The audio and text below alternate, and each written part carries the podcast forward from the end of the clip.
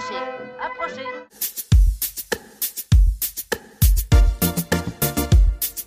Je voulais vous féliciter pour tout ce que vous avez fait pendant le confinement. Oh, c'est gentil. Je pense qu'on a eu la chance d'avoir une troupe et ça change tout.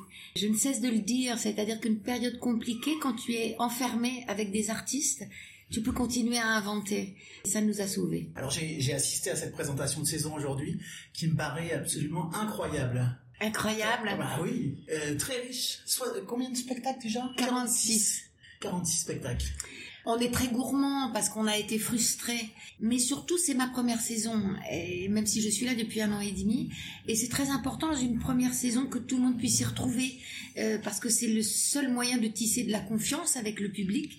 Et donc, euh, il, me tenait euh, à cœur d'abord d'être clair dans mon projet autour de l'Europe de la Méditerranée, donc dans ce tour entre l'Italie, la France, l'Espagne, la Grèce, mais surtout de, partager avec le public qu'une curiosité nécessaire du public doit venir d'un étonnement. Et le théâtre, ce, n'est pas seulement de la distraction, ça peut être de la distraction, mais c'est avant tout de l'étonnement.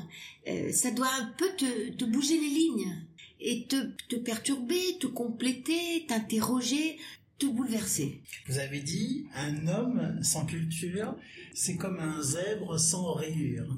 Oui, c'est un proverbe africain et je, je trouve ça juste. C'est-à-dire que nous sommes tous menacés par une, un confort euh, solitaire et un enfermement sur nous-mêmes. Le confinement nous a fait mesurer ce danger. Sans l'autre, au bout d'un moment, il ne se passe plus rien. On se lève, on mange, on travaille, on mange, on dort. La culture, c'est l'ouverture sur d'autres paysages. Mais il faut consentir à se laisser remplir, à se laisser emmener, à être éventuellement dérouté. On n'est pas obligé d'adorer ce qu'on voit et on ne peut pas compter sur un seul rendez-vous. Il faut, euh, au bout d'un moment, ouvrir des tas de portes jusqu'à ce qu'un nouveau paysage se construise. Et c'est la grande différence avec les animaux, sans doute. L'homme a cette capacité d'être libre par l'imaginaire. À ce propos, vous avez très très bien parlé du théâtre et des enfants aujourd'hui. On me pose souvent cette question à quel âge je peux emmener mon enfant? Mais je, réponds toujours les enfants savent très bien à quoi on joue. Vous savez, on continue à jouer aux cow-boys et aux indiens. Ça peut être de la distraction, mais ça peut être aussi extrêmement bouleversant et ça peut nous faire réfléchir sur la guerre, sur le conflit, sur l'amour, sur la race, euh, sur l'humain sur la fraternité, sur tous les grands sujets de la société. Et les enfants, euh, même ne, ne comprennent sans doute pas tout, mais les adultes ne comprennent avec certitude pas tout. Et je donne souvent cet exemple, on emmène nos enfants au musée sans se poser la question, et on se pose la question au théâtre. Si c'est parce qu'on a peur que l'enfant fasse du bruit, ça n'a aucune importance, les adultes font beaucoup de bruit entre les papiers de bonbons et les téléphones portables, et c'est du théâtre vivant, donc il nous appartient à nous autres acteurs de se débrouiller pour que le public soit attentif. Oui, c'est du théâtre vivant, on fait du théâtre vivant. Exactement. Et, c'est un vrai rendez-vous. C'est pour ça qu'il a manqué. Et, et- et qu'on a été puni de nous l'interdire pendant si longtemps. Donc là, c'est vrai que c'est une sorte de revanche, cette programmation. Vous êtes quelqu'un qui parlait beaucoup aussi de théâtre classique. Vous avez vraiment de, beaucoup de liens avec euh, le, le classique, mais vous aimez aussi le théâtre contemporain qui revisite le théâtre classique.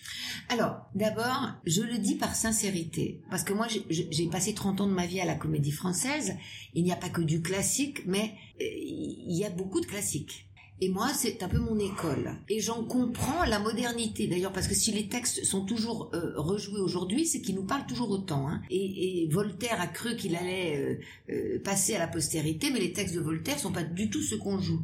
Euh, je ne suis pas sûre que Goldoni, que je viens de mettre en scène, pensait qu'il passerait à la postérité. Il était trop moderne à l'époque au XVIIIe siècle et aujourd'hui il nous parle plus que jamais, encore plus que certains auteurs contemporains.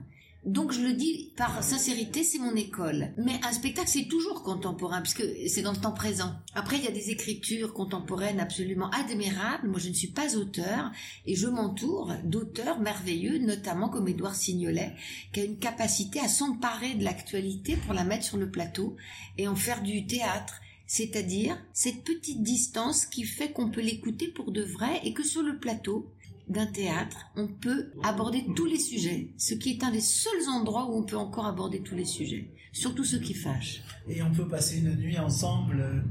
Cette citation que vous avez dit en fin de, de- de matinée, Vous avez dit que le, théâtre c'était le rêve et que c'était un rêve qui était parfois, euh, on pouvait pas l'avouer, on pouvait pas en parler, mais par contre on pouvait passer une nuit entière au théâtre.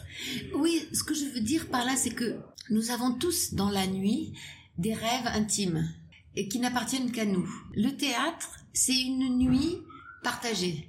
Euh, on est dans le noir d'une salle, le rideau se lève, la lumière nous éclaire euh, des auteurs, des personnages, une histoire, et nous la partageons tous ensemble. Mais on sait très bien que ça n'est pas vrai. Et c'est parce que ça n'est pas vrai qu'on sait qu'on le fait pour de faux que nous y croyons pour de vrai. c'est magnifique. Est-ce que vous pouvez me parler du fil rouge de cette prochaine saison? Le fil rouge, très sincèrement, il est autour de l'Europe, de la Méditerranée, parce que c'est très important pour moi dans cette première saison de poser les pierres de ce projet. Après, on sera beaucoup sur le répertoire classique, mais pas seulement, parce que parler du grand répertoire, c'est aussi parler du répertoire contemporain. Avant qu'il devienne le grand répertoire, il a été contemporain, hein, le répertoire. Donc, euh, mais on ira euh, en, Grèce avec Médée euh, de Et en Italie avec le Bérénice de Racine tout en étant en France. On sera avec Lorca en Espagne. On sera euh, avec euh, Goldoni en Italie.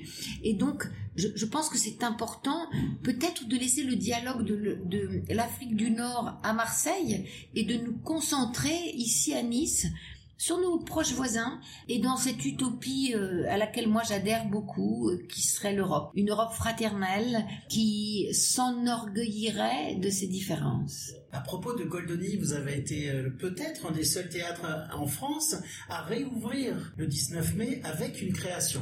Oui, et ça c'est la la, la grande fierté de la troupe parce qu'on ne peut faire ça que, que lorsqu'on a une troupe. C'est-à-dire que moi j'ai répété pendant tout ce confinement qu'il n'en finissait pas différents spectacles, notamment le chant en poche de Fédo qu'on verra à Noël ou l'école des mères qu'on verra au mois d'août et on, répétait ce Goldoni et on a pu accoucher de ce Goldoni le 19 mai. Il était prévu le 10 mai, mais voilà, et on est les seuls en France à, avoir pu ouvrir avec une création. Ce qui est euh, merveilleux quand on, attend autant le public.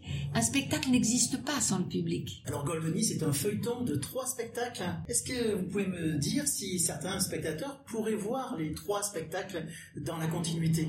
Alors, mon équipe, que j'adore, qui est absolument merveilleuse, je me disais au, départ, oh là là, c'est très ambitieux. C'est vrai, c'est très ambitieux. C'est trois spectacles d'une heure, d'une heure vingt, une heure et demie. Mais ce sont les mêmes personnages, donc d'une pièce à l'autre. Mais tu peux voir un seul spectacle, comme si tu voyais un Colombo. Tu peux voir un épisode de Colombo. Mais quand tu vois un épisode, tu n'as qu'une envie, c'est de voir les autres épisodes, parce que tu as envie de voir comment les personnages évoluent. Euh, Zelinda et Lindoro s'aiment, mais ils sont très malheureux parce que euh, ils n'ont pas d'argent, pas d'autonomie, ils ne peuvent pas découvrir au maître qu'ils sont amoureux. La deuxième pièce, ils se sont mariés, mais ils sont très malheureux parce que Lindoro est jaloux. Et la troisième pièce, ils ont hérité, mais ils sont très malheureux parce que euh, Zelinda pense que comme il n'est plus jaloux, il ne l'aime plus. Donc c'est notre incapacité à atteindre le Graal que serait le bonheur. C'est incroyablement euh, vrai, c'est incroyablement drôle et euh, ce qui me rassure et me fait plaisir, c'est qu'en fait, le public, les premières réservations qu'il a fait, c'est sur les trois épisodes. Ah Parce que Goldoni a inventé la série avant Netflix. Et ça fait plaisir. Alors, pour terminer, est-ce que vous pouvez me parler de champ poche? Un le laudanum, c'est un narcotique euh, c'est un peu comme si on prenait du Donormil ou du Temesta. Et Fedo, qui est mort euh, de la syphilis d'ailleurs, a été enfermé dans un asile psychiatrique euh, les dernières années de sa vie et Fédo est l'auteur de, de, vaudeville le plus drôle de France, de, notre répertoire français, et c'était un acteur, c'est-à-dire qu'il avait le sens du rythme sur un plateau. Et là, ce chat en poche, est, comme la plupart des grandes pièces de Fédo, mais en, scène la bêtise et notre capacité à ne pas nous écouter, et, cette, cet isolement des personnages les entraîne à faire euh, enchaîner quiproquo sur quiproquo. Mais en l'occurrence, le troisième acte, ils sont fous, mhm. parce qu'ils sont tous totalement shootés par le lot d'un homme que la, bonne a mis dans le bouillon. Et donc ça donne des proportions. Par exemple, il y a une scène entière où il rit bêtement sur une histoire graveleuse de euh, il a chanté à la chapelle Sixtine donc on lui a coupé les parties mm-hmm. et ce qui est vraiment d'une grossièreté confondante stupide mais comme on est capable nous-mêmes tous de se vautrer à un moment donné dans la bêtise sur une mauvaise blague qui ne fait rire que nous, et ça dure une scène et demie. Et ça, je n'ai jamais vu ça ailleurs dans le répertoire de, de, de faire l'apologie à ce point-là de la bêtise. C'est admirable. Et joué par la troupe du Théâtre National de Nice. Absolument. Donc il y a six acteurs en résidence qui sont dans la troupe, qui sont extraordinaires. Vous avez pu les entendre chanter, ils savent tout faire. Ils s'entendent merveilleusement bien et cette complicité, elle est sensible dans une programmation, dans une distribution. Parce qu'au bout d'un moment, tu vas plus loin quand, il, quand tu connais les autres. Et donc, ils jouent C'est merveilleux. Merci beaucoup. Et eh, merci à vous. Merci d'avoir suivi ce podcast. N'hésitez pas à me suivre sur les réseaux sociaux ou sur mon blog et de me transmettre vos commentaires. À bientôt!